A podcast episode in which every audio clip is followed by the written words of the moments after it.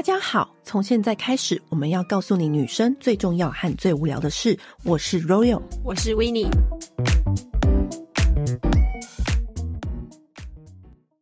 要来跟大家聊一个主题。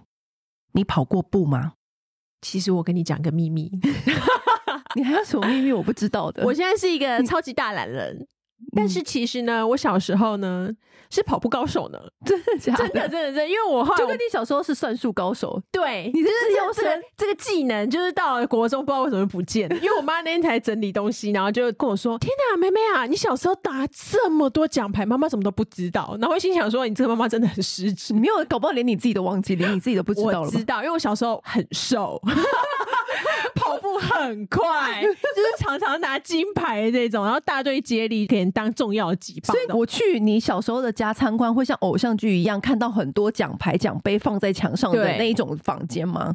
没有，就是有奖牌，就挂在脖子上那种。Oh. Oh. 对，我爸很重视运动，所以小时候他都会逼我跟我哥去跑步。下班然后他就带我们去附近的运动场，嗯、就是高雄市立运动场，逼我们跑步。真的假的？对，你爸也太夸张了吧？对，他就会说，我们今天起码跑半小时，或今天起码跑一小时这种。你太认真的，我以为只是随便跑跑，他没有十分，他没有要跟我开玩笑的、啊。反正你跑到你受不了为止。可是你们高雄很热哎、欸，这样跑不会湿。高雄有风好不好？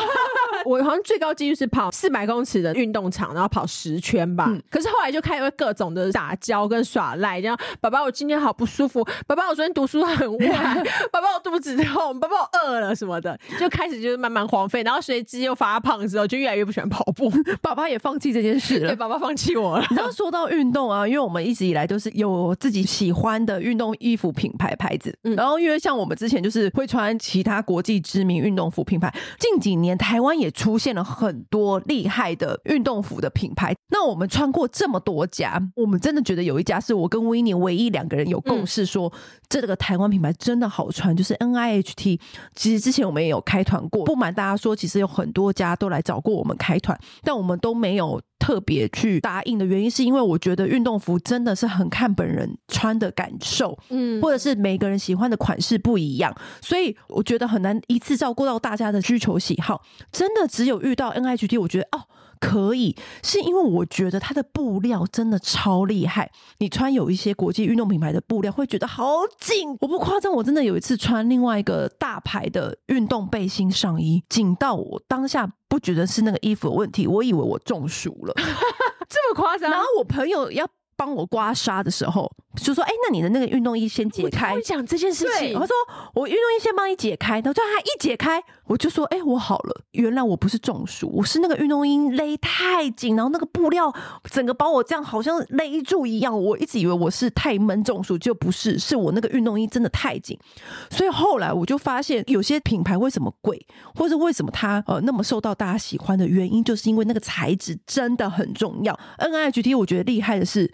它是独家的那种蜜桃柔运动弹性布，那这个布它非常的亲肤，穿上去有包覆感、支撑感，但是不会有到勒的感觉。嗯，有些它材质好贵好，可是你知道有些品牌设计的就是很不女神。我觉得是不是不是针对台湾人身形设计？对，嗯，因为像有一些品牌，你会觉得说，哦，它材质真的很舒服。有时候女生为了爱漂亮，或者为了想要穿自己喜欢的颜色，就会妥协，然后去穿另外一个牌子的衣服，然后就搞自己很不舒服。可是我觉得 NIHT 是两个都符合，嗯，就是比如说它又舒服，但它的颜色。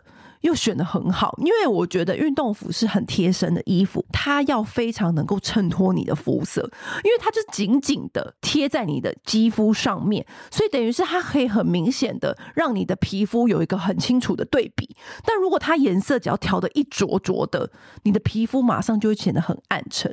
所以有一些品牌的衣服的颜色，比如说它的灰色，我们最常选运动服不都会选灰色，或对，然后或者深蓝色，你知道这个颜色只要一不对劲，你整个人就会觉。的好像哪里怪怪的，然后那个时候我一穿到他们家的灰色跟白色的时候，我整个惊艳，因为它不会让我显胖，因为通常这两个颜色就是很容易显胖，很扩张色的感觉。你一穿上去的时候呢，你自己心里就会有一个犹豫，没想到一穿完，我反而是整个人变得很明亮，然后又很有精神，整个人看起来好像是瘦的。然后我就觉得哇，那代表他的剪裁真的很好。本身她的创办人也是一个非常漂亮健康的一个女生，她非常代表 NIHT 这个牌子的精神。他们除了运动服之外，也有发展出营养食品啊，呃，健身房啊，就是一系列有关于健身运动的相关的课程。重点是，我觉得它的蜜桃绒的那个材质啊，它摸起来有一点滑，但是又不是那种假滑，不是那种很瘦嘎的那种滑。因为你知道，有些因为它太滑，嗯、导致你运动的时候呢，很容易走位，对，会很容易卡位。你乍看之下穿上就好像很舒服，有没有？但你如果真的在运动，其实扛不住。因为当你在做一些重训或是跑步那种大动作的时候，其实是要有一点支撑包覆度的。对，它的透气的效果是很不错的。以及加上它很不容易穿松，真的买一分钱一分货的。嗯，有一些就是你知道快速时尚品牌，他们也都会做运动的这种专区，我都买过。有两个很大的重点在于，第一个，这种快速时尚的它看起来价格很便宜，但是很容易穿松。那 NIHT 的我们穿了很久，最少最少都穿两年以上，嗯，它还是弹性非常好，让你整个包覆力很好，你运动起来才会更得心应手。然后第二个是它不容易穿。臭，那我有跟我朋友就是很认真讨论过，为什么有的人运动的时候很臭？因为他们的衣服臭。那为什么会衣服会臭呢？是因为他们的纤维材质是不好的。嗯，所以我们人在分泌的那些蛋白质啊、废物啊什么的，很容易卡在那个缝隙里面，就那个纤维里面，你很不容易清洗掉。嗯，不是说你用什么专业的运动的清洁洗洁剂干嘛的可以洗得掉，其实不是，那是因为它天生材质的问题，它就卡在里面了。但是就是每一次洗完一丁点味道都没有，都跟新的一样。对，所以我那时候就一穿上去这个牌子，就是觉得哇，它好看、时髦，它又兼具功能性。因为要把这两点合在一起，其实很蛮难的。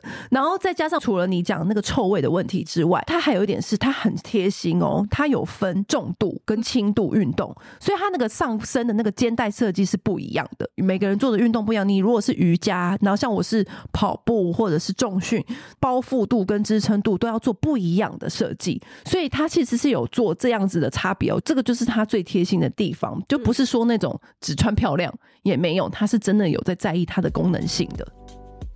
今天为什么要讲到跑步？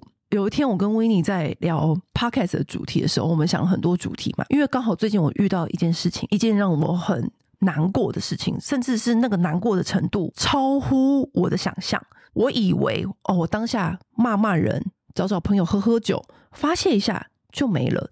没想到这件事情的情绪后坐力非常强大，我几乎每一天晚上还是照样跟朋友吃饭、喝酒、聊天，也还是一样，就是正常的生活。但是我只要回到家，我就会开始哭，然后我就觉得说，哎，为什么我不是一个这样的人啊？我不是一个很开朗的人吗？我不是一个很正面的人吗？那遇到这件事情，我也。打骂发泄完啦，嗯，我甚至比平常更多的抒发，我还书写文字 po 上网，或者是跟朋友情绪发泄完了。照道理说，这个情绪应该要过去才对啊。那为什么我过了这件事情之后，每天晚上回家要睡觉之前，夜深人静的时候呢，我都会不自觉的掉眼泪，跟平常的我很不像，真的。就因为你平常是很豁达的人，对。可是我就是就是真的会一直莫名其妙一直掉眼泪。那我就想说，哭哭就睡着了嘛。那隔天早上起来，当然就是继续哦，又是一天这样，然后就工作，然后跟朋友吃饭。我本来以为这情绪只是一时的，殊不知每一天都这样，你就会觉得说，我最近是不是？有什么不一样？我是不是有什么情绪我没有好好的抒开？不然我为什么我每天晚上回到家都哭？嗯，很多人给的建议就说：“哎呀，要不要去看心理医生啊？”嗯、其实看心理医生找个咨商啊，对，其实其实只是聊聊天，也不不是说你人生发生大事才要去找心理医生。嗯、其实你可以去找心理医生聊聊看。其实搞不好就是你心里有一些地方是你。没有察觉到，然后生病的地方好像也蛮有道理的。那我可以约心理医生。有人说哦，针对这个问题，你是不是真的没有解决到？就是你知道，其实长辈给你的意见，身边朋友给你意见很多，就说那我不要帮你咨询律师。嗯，律师可能会给你比较专业性的解决办法，这样子你很实务的解决。对，身边的朋友的关心你，都会给你一些很多很多的方法，去让你去面对这个问题。然后我就跟一个长辈讨论到这件事情的时候呢，你知道他居然跟我说什么？他说：“如果我觉得你去跑步。”嗯，他说你就去跑跑步，你就会好了。你什么事情都不用做，你就去跑步。当下你听完这个答案，你会吓到吗？就说：“哎、欸，怎么怎么会是这个建议？”可是你再深一层想。哎，对，我好久没有跑步了。我突然又想到年轻的时候重大失恋，嗯、就是你知道年轻谁没有度过一次最难过、最走不出来的那一次失恋？我就是跑步跑出来的，哦、只是因为那个时候就是跑出来之后呢，嗯、心情好了就不再跑了。对对对对对。但我那时候就听到跑步这件事情，就好久以前，我上一次跑是十年前，嗯，然后十年前我是真的认真的跑哦，我报名了二十 K，我跑了二十 K 啊，对，因为我那时候就是失恋嘛，每天魂不守舍，嗯、哭哭啼啼，有魂无体，倾向稻草人。对，然后那个过马路的时候，绿灯还会忘记过那一种，哇就是就是真的很严重。因为那个时候就是人生的第一次惨重的大失恋，嗯、然后就觉得人怎么会不爱我，什么什么的。那种年轻的时候谁没有过嘛？然后那个时候呢，就跟朋友就是一起报名了 Nike 的二十公里跑步。我跟你讲，跑步这件事情这是个很奇妙的事情，因为很多人会说你情绪有问题跟跑步有什么关系？你真的实际走一遭，你就会知道。因为我们那时候要先去跑二十 K 嘛，在二十 K 之前，你要先去练习跑二 K、四 K。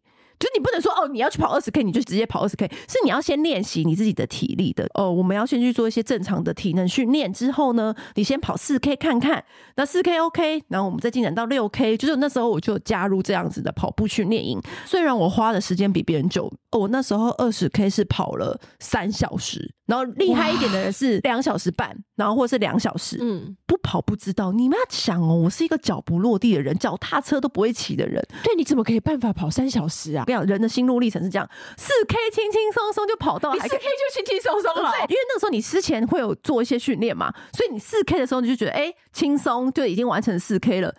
六 K 有一点喘，八 K 就想说人生为什么要报名这个？我到底为何？你知道你那时候脑中有很多思绪哦。八 K 的时候你已经没有力气跟朋友对话了，因为你讲一句话就浪费你的喘息的力气。嗯、所以呢，八 K 的时候就开始。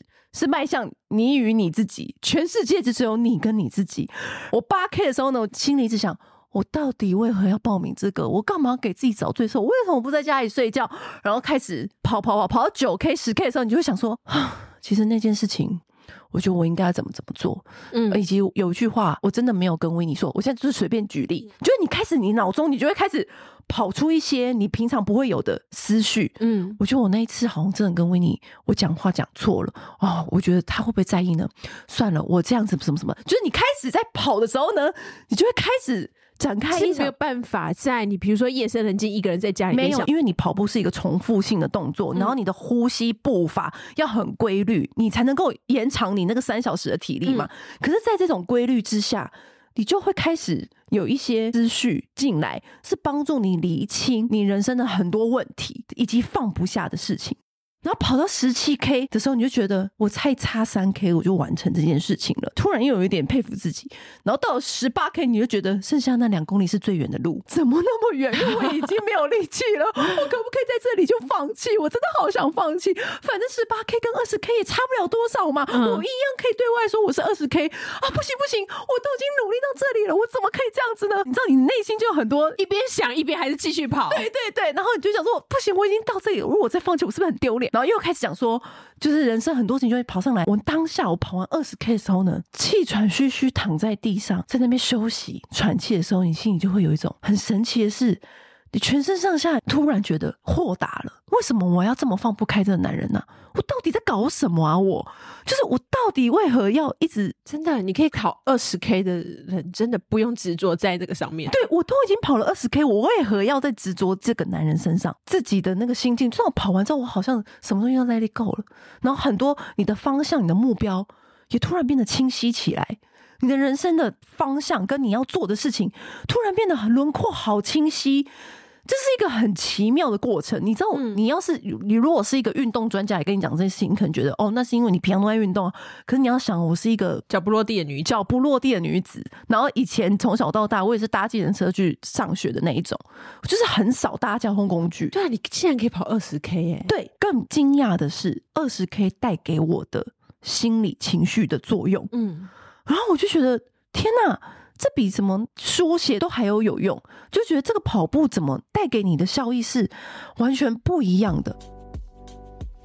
我后来就去查相关的，因为你真的好奇嘛。以前我是对跑步完全没有任何的想法的人，就是这样糊里糊涂就跟朋友报名，然后因为同才压力，你也就跟着硬着头皮练习，就殊不知跑完二十 K 之后。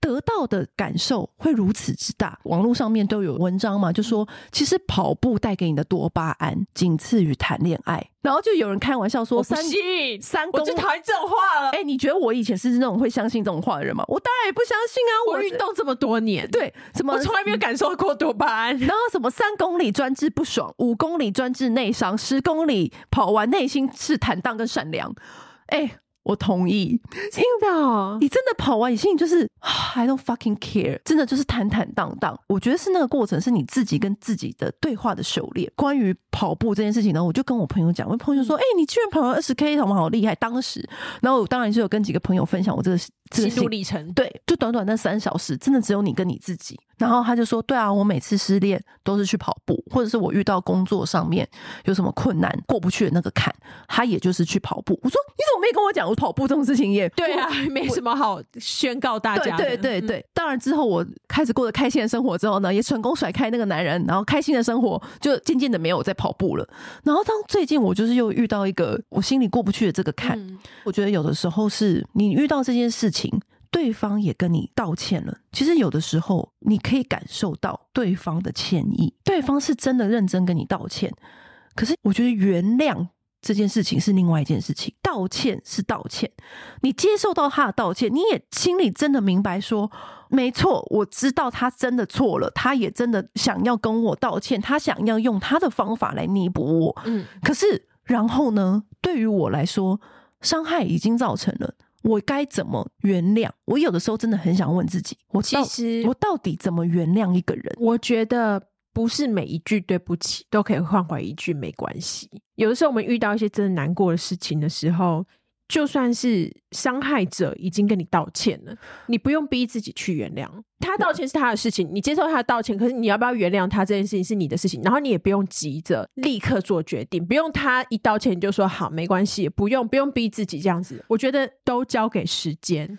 因为我那时候就想说，我每天晚上还是会掉眼泪，是不是因为我心里还没有原谅某部分理性的自己，想要告诉自己说，他已经跟你道歉，而且他是很认真跟你道歉，那我我原谅他，我是不是就是一个坏人？不是，你会这样想，可是我不想啊，我我还想到我心里还是很痛啊，我为什么要原谅呢？我为什么？一定要赶快原谅呢？不用、欸。那那如果我不原谅的话，我这个心结是不是就走不开？为了我自己好，我是不是就得原谅？因为这样子，所以你就会开始更多的内心的纠结，然后你就会哭嘛，就会造成你哭的原因。后来我就发现，其实我觉得原谅这件事情，就跟你说的。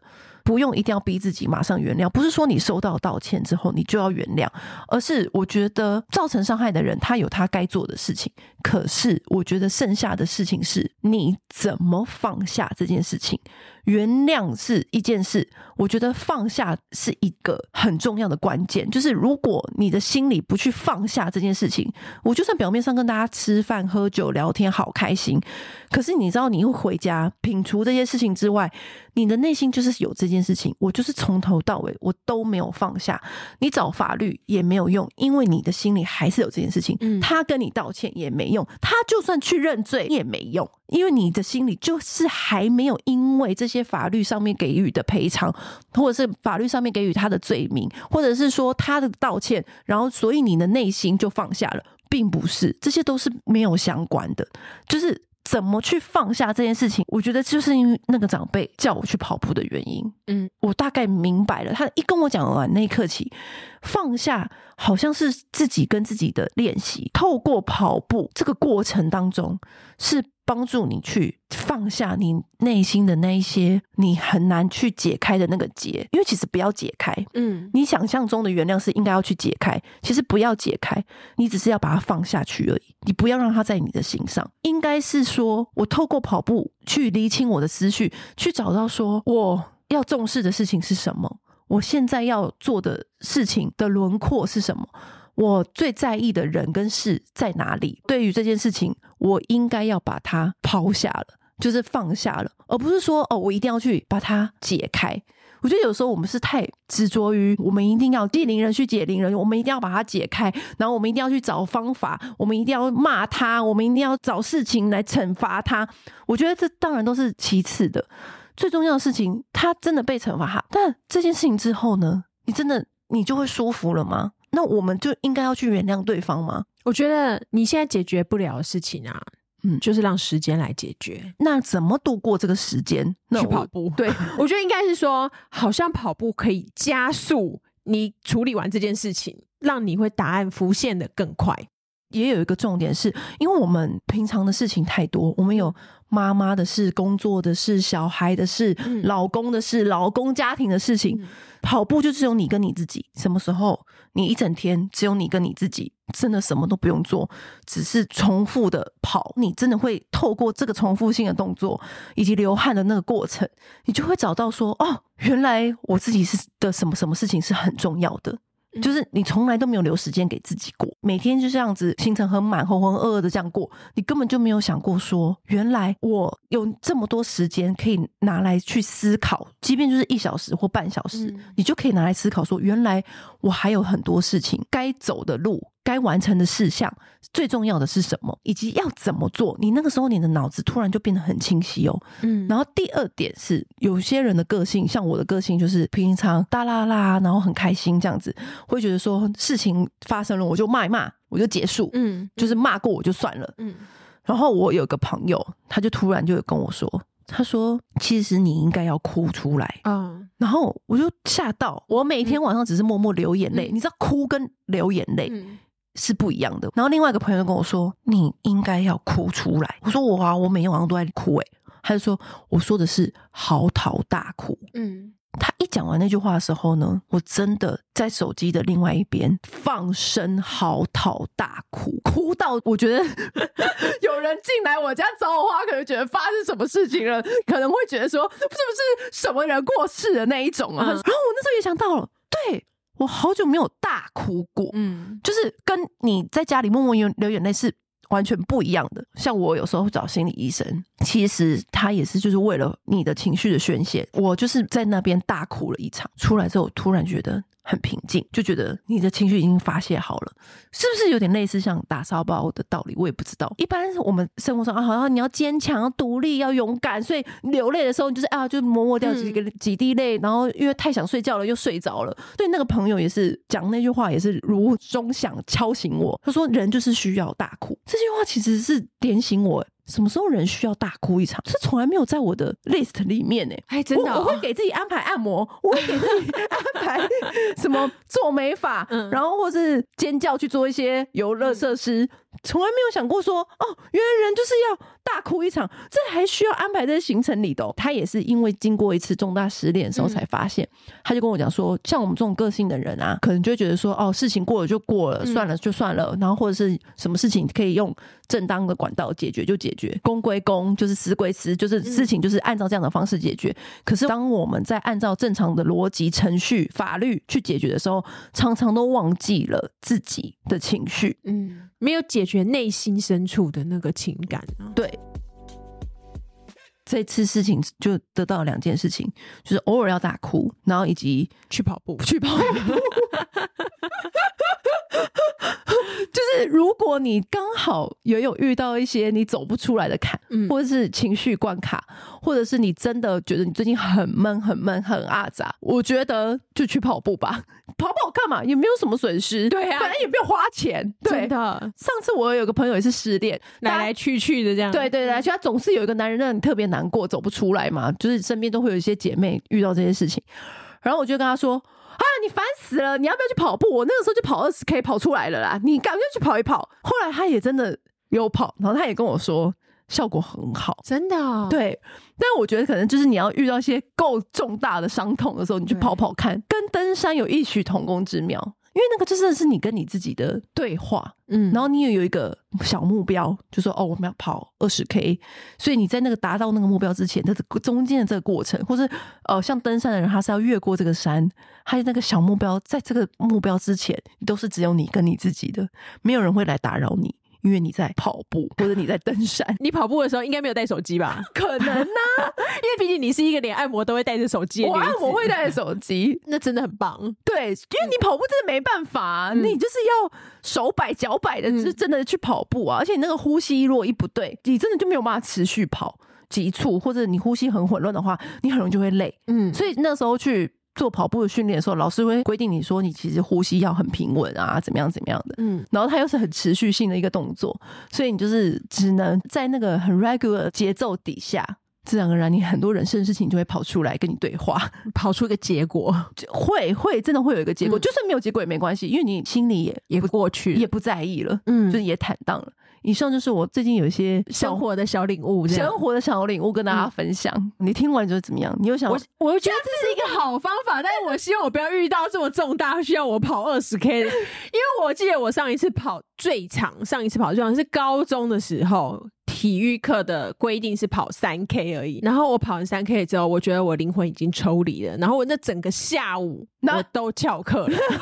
你没有领悟什么事情？你没领悟人生啊？什么？你没有领悟人生吗？我没有领悟。然后就老要跑久一点才会领悟人生。哎，Winnie 呢？他怎么没有来上课？然后同学说他还在操场。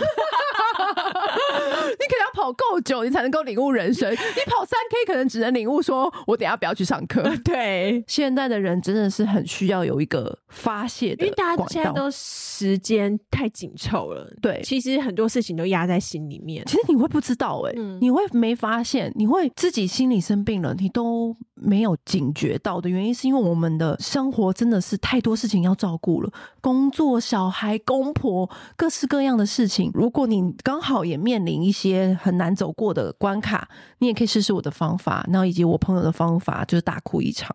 那或者是说你有更好的方法，你也曾经因为这个方法走出来，那你欢迎跟我们分享，因为我们也很需要告诉大家说，有没有什么方法可以好好的宣泄我们的情绪。